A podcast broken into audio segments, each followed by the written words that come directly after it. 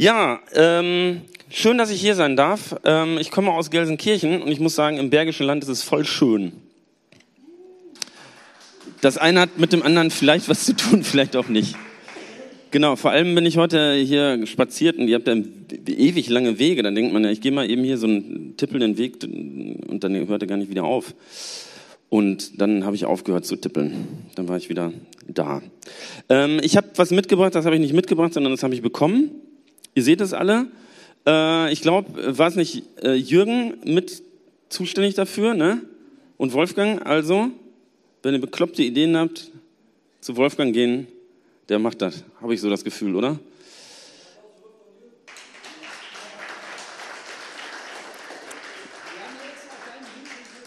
Das ist, genau, ich hatte dann eine Vorgabe gemacht. Nein, nein, nein, den habe ich in die Hand gekriegt und ich kriegte den Auftrag, sag doch mal was zum Thema New Care.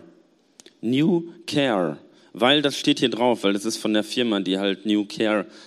Ach, ganz ehrlich, also man kann viel, viel klüger zu Themen kommen als so, aber ich habe das gerne aufgenommen.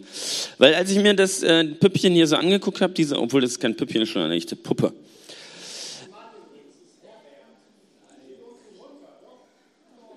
Ja, steht hier, Anti-Stressmann, Herbert. Kein Spielzeug. Oh, Achtung. Also als ich mir den so angesehen habe, äh, habe ich gedacht, ähm, das ist doch tatsächlich mal, ähm, so stelle ich mir Gott vor. Richtig, was? Das kann ja wohl nicht sein. So stellst du dir Gott vor. Ja, und sofort sagt man, na, auf gar keinen Fall, das ist doch nicht Gott. Also jetzt, dann ist eine Krankenpflegerin, ne, so ganz klassisch, ganz und auch noch so ein bisschen dick dazu. Und das ist doch nicht Gott. Gott ist doch nicht so. Das ist doch Quatsch. Das ist auch keine Krankenschwester. Eine Krankenschwestern sind irgendwie so freundlich und so. Ähm, in Deutschland müssen die gar nicht studiert haben, ne? Ja, so. So, und dann entlädt sich plötzlich auf diese arme kleine Puppe und auf alle armen pflegenden Menschen in diesem Land alle blöden Vorurteile, die man hat, in einer kleinen Stressballpuppe. Und tatsächlich würde ich sagen, nein, Gott ist doch nicht so, Gott ist doch, Gott ist doch nicht dicklich, oder? Gott ist doch, oder? Nein, warum eigentlich nicht? Und Gott ist doch keine Frau. Und eine Krankenpflegerin? Nein, nein, Gott ist doch eher so ein Oberarzt, oder? Ja? So einer, der kommt und sagt, kurz mal vorbeikommt und sagt, check mal eben hier so. Aber jetzt nicht die, nicht in dem Sinne, die, die kommt so rein, das ist viel zu, weiß ich auch nicht, so mütterlich und so. Kannst du knautschen, kannst du durch die Gegend werfen, das ist doch nicht Gott. Irgendwie. Und ähm, ich möchte uns ein paar Geschichtchen oder vielleicht eine mal gucken, wie weit ich komme. Ich bin ein bisschen krank, wenn ich gleich umfalle, dann Krankenhaus. Ähm, na, auch sehr cool. Ich glaube, so, so weit wird's nicht. Äh, ich möchte euch, äh, ich habe eine Geschichte gefunden. Ähm, nicht gefunden, sondern sie hat mich gefunden. Äh, und ihr werdet vielleicht nachher mit mir gemeinsam sagen, das ist exakt das Bild, wie Gott ist. Gewagte These, wir gucken mal. Also wenn ihr das nicht sehen könnt, ihr habt das vorne auf dem Tisch und fasst es doch gerne an. Also die Puppen. So, es war jetzt so, mm, eine große Party stand bevor, das große Passafest. Und Jesus wusste, dass langsam für ihn die Stunde gekommen war, diese Welt zu verlassen und zum Vater zu gehen. Und er hatte die Menschen, die in der Welt zu ihm gehörten, immer geliebt. Er hatte die Menschen, die zu ihm gehörten, immer geliebt.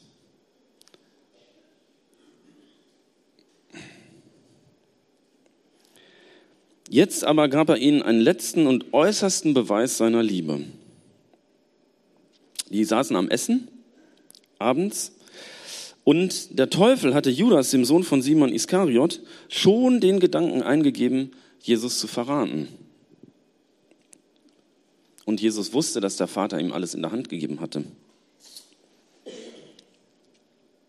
Er wusste, dass er von Gott gekommen war, bald wieder zu Gott zurückkehren würde. Da steht er doch vom Tisch auf, legt sein Obergewand ab, bindet sich ein Tuch um gießt Wasser in eine Schüssel. Und dann fängt er an, seinen Jüngern die Füße zu waschen und sie mit dem Tuch abzutrocknen.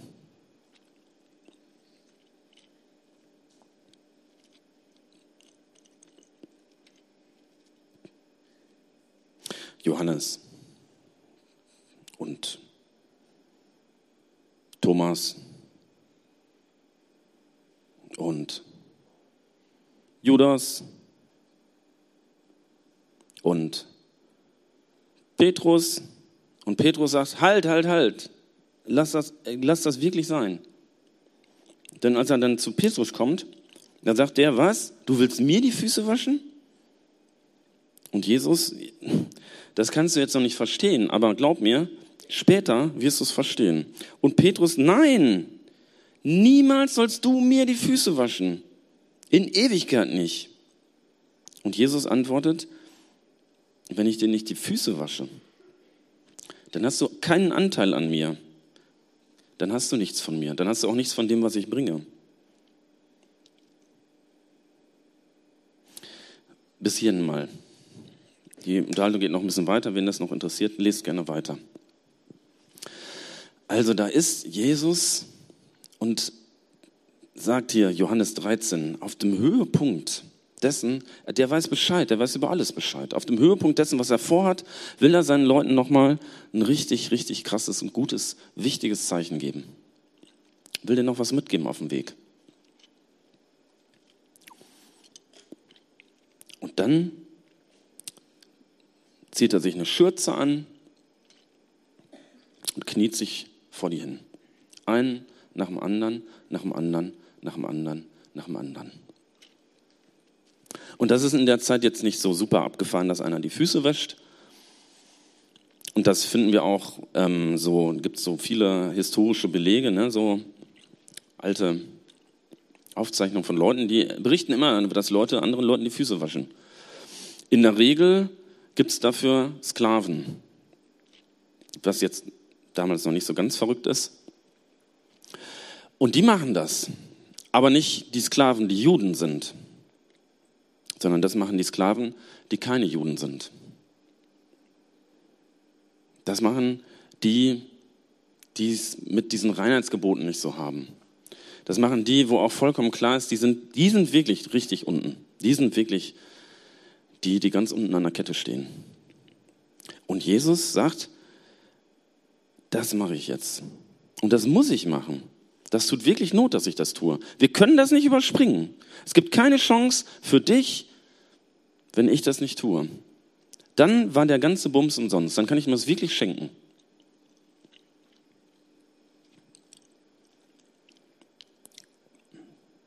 Hm. Jesus wäscht den Jüngern die Füße und sagt damit auch, Freunde, das ist wichtig und darin seht ihr, wofür ich gekommen bin.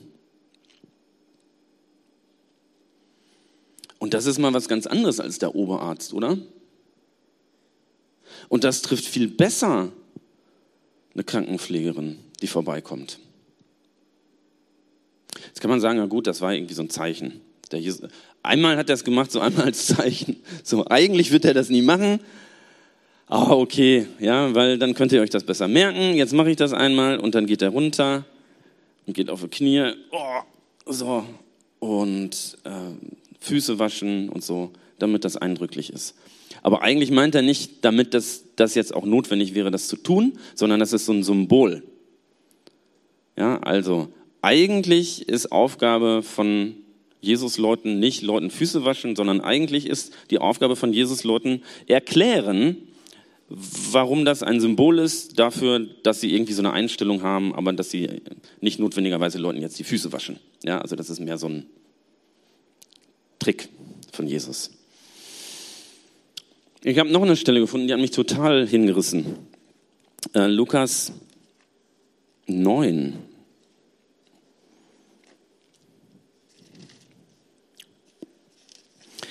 Da wollte er seinen Jüngern auch was zeigen. Die sind auch, könnte man sagen, schräg drauf, aber irgendwie ganz normale Gemeindegespräche. Unter den Jüngern kam die Frage auf, wer von ihnen der Größte sei. Und ich kann mir das so vorstellen, dass, also, äh, 1,83, na, 1,85, ja, stellen wir uns mal nebeneinander. Na, natürlich ging es nicht um die Größe, was aber auch witzig wäre. Sondern es geht darum, wer ist eigentlich der krasseste Typ? Wer ist eigentlich der, der Jesusmäßig am besten unterwegs ist, der das so richtig drauf hat? Und ich weiß nicht, ob ihr bei euch in der Gemeinde gibt's das nicht, aber ich kenne das durchaus auch aus meiner Gemeinde. Jetzt nicht so öffentlich, dass man das macht, sondern eher so, dass man das für sich selber denkt, ne? dass man sich selber irgendwie vergleicht und so. Mhm. Die machen das offensichtlich so offen, dass Jesus das mitbekommt. Und das heißt ja, Jesus kannte ihre Gedanken. Und dann, er nahm ein Kind und stellte es neben sich. Wenn ich ein bisschen darauf vorbereitet gewesen wäre, ne, und euch nicht total genervt hätte, hätte ich jetzt gefragt, hast du Bock, dich hier hinzustellen? Aber das lasse ich jetzt lieber. Denn wir haben tatsächlich ein Beispiel für Gottes Liebe in unserer Mitte sitzen. So, da vorne am Tisch. Aber gucken wir jetzt nicht hin, gucken wir vielleicht dahin. Guck mal, der raucht ja, das darf man gar nicht. Und er stellt dieses Kind neben sich und sagt dann, Freunde, wer dieses Kind in meinem Namen aufnimmt, der nimmt mich auf. Und wer mich aufnimmt, der nimmt den auf, der mich gesandt hat. Hier macht Jesus eine Sache. Der stellt da ein, uah, ein Kind hin und spricht plötzlich über eine Sache, die für die Jünger total weit weg ist von dem, was eigentlich so Jüngerjob ist und was eigentlich groß sein heißt und was eigentlich cooler Typ in der Gemeinde sein heißt. Oder cooler Typ im Reich Gottes oder angesehener Vollzeitfreak oder was, wie auch immer. Der tut etwas und betont etwas, da wären die im Leben nicht drauf gekommen. Der sagt nämlich hier ein Kind, ne? Wenn du mit einem Kind umgehst, also das aufnimmst, mit dem unterwegs bist, dich darum kümmerst, dich von dem, was dieses Kind braucht, anrühren lässt und darauf eingehst, dem einen Platz bei dir gibst. Das ist das Größte, was du machen kannst in deinem ganzen Leben. Und er geht noch weiter. Er sagt, denn wenn du das Kind aufnimmst, da drin nimmst du mich selber auf. Und er setzt noch einen drauf. Und du nimmst nicht nur mich mit auf, sondern mit mir nimmst du den auf, der mich gesandt hat. Wow. Also da ist plötzlich, da ist plötzlich tatsächlich alles anders. Wenn wir das mal ernst nehmen, ne? Und uns dann angucken, was bringt diesen Gottesdienst hier heute dazu, dass es ein geiler Gottesdienst ist, ne? Dann ist da tausendmal mehr los als hier, oder? Wow. Ich bin hingerissen und ich bin berührt, weil an dieser Stelle Jesus uns Gottes Herz zeigt. Und Jesus uns auch zeigt, wozu wir da sind, was unser Ding ist, was unsere Aufgabe ist in dieser Welt. Unsere Aufgabe ist ganz anders, als wir das vielleicht so denken. Unsere Aufgabe ist nicht das Große, die, großen, die große Action machen, sondern das Kleine. Und er dreht das einfach um. Er dreht es einfach um.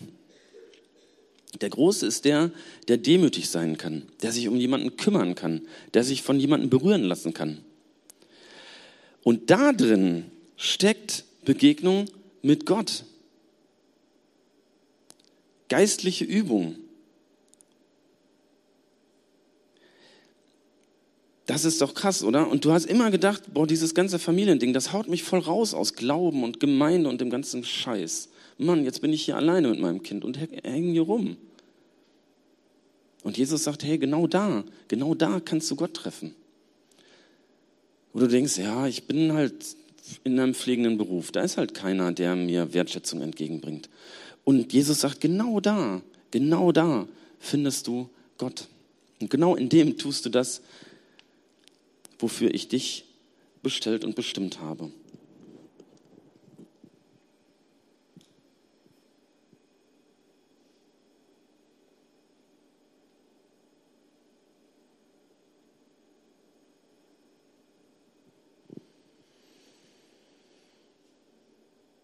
Und dann sehe ich dann Jesus, der sagt, wäscht die Füße und sagt, ich habe das übrigens gemacht, damit ihr das genauso macht. Und der stellt das Kind dahin, jetzt nicht einfach, weil das ein Witz ist oder so, oder weil er denkt, das ist halt ein geiler Effekt, ne? Ja, kind auf der Bühne. Kind auf der Bühne ist immer cool. Außer wenn du neben dem Kind stehst. Aber damit sagt er dir und mir ja was, oder? Damit sagt er dir und mir, wir haben eine Aufgabe. Und der sagt dir und mir, so ist Gott.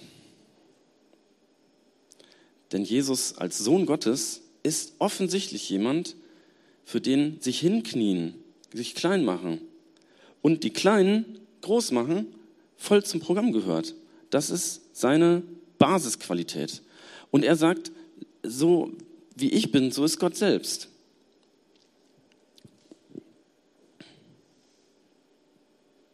Größe ist Kleinheit und Macht wird da plötzlich zu Ohnmacht.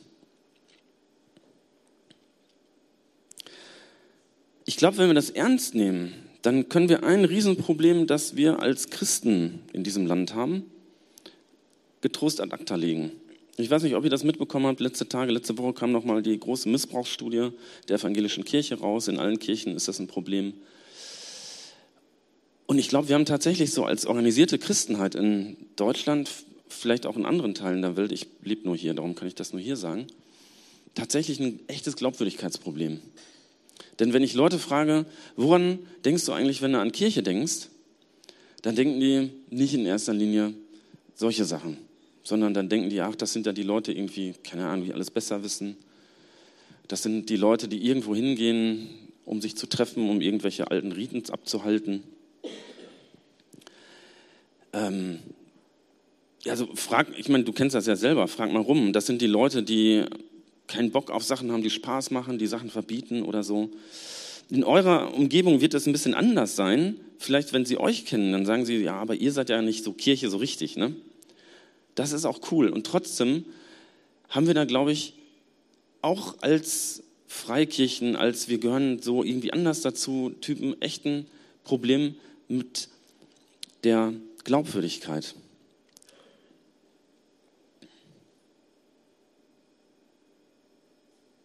Ich glaube aber, wenn wir das ernst nehmen und Kirche wieder eine Kirche ist, die auf den Knien ist, vor den Leuten und ihnen dient, ähm, dann wird uns ganz anders zugehört. Ich erinnere mich mal an ähm, Bekannten, ähm, auf einem Konzert unterhalten uns, der hatte eine Band gespielt, ich habe in einer Band gespielt und dann irgendwie so drücke ich mir raus, ja, ich bin bei den Jesus Freaks. Und er sagt, ja, cool, Jesus Freaks, die finde ich cool. So, wieso findest du die cool? Und dann denke ich, ja, weil wir geile Bands haben oder weil wir irgendwie so eine super Sprache oder keine Ahnung, Lichter oder was auch immer. Der sagt, nee, ich war auf einem Festival und ich hatte voll Durst. Ähm, und da waren so Jesus Freaks, die haben immer Wasser genommen und das so den Leuten, die da gewartet haben, gereicht. Das fand ich mega. Wow. Und plötzlich ist das ein Typ, der durch einen Becher Wasser, der ihm gereicht wird, offen wird dafür, dass wir uns unterhalten. Und ich bin plötzlich mega glaubwürdig für ihn, obwohl ich das gar nicht selber war.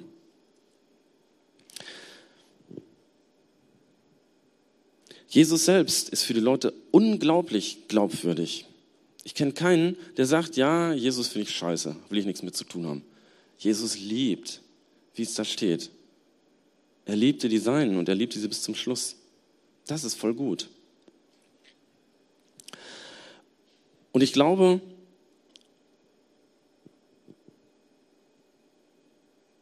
dass uns so eine Haltung, die mehr ist noch als eine Haltung, sondern eine Haltung, die zu einer Handlung wird, wo man tatsächlich Dinge tut, einfach ein Knaller ist. Denn darin erleben andere Gott. Dann dürfen wir nicht nur erzählen, dass Gott liebt, dann dürfen wir lieben und Menschen erfahren das. Dann dürfen wir nicht nur sagen, Jesus ist demütig bis zum Kreuz, sondern dann erfahren die Leute, was Demut ist. Und dann erfahren die Leute, was Größe ist, nämlich klein sein zu können.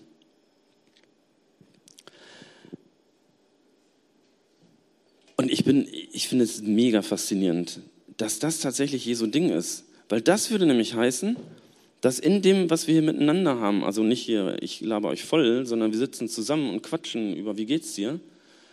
Oder ihr geht zusammen zur Tafel oder was weiß ich was. Oder, oder trinkt einen Kaffee mit der Nachbarin.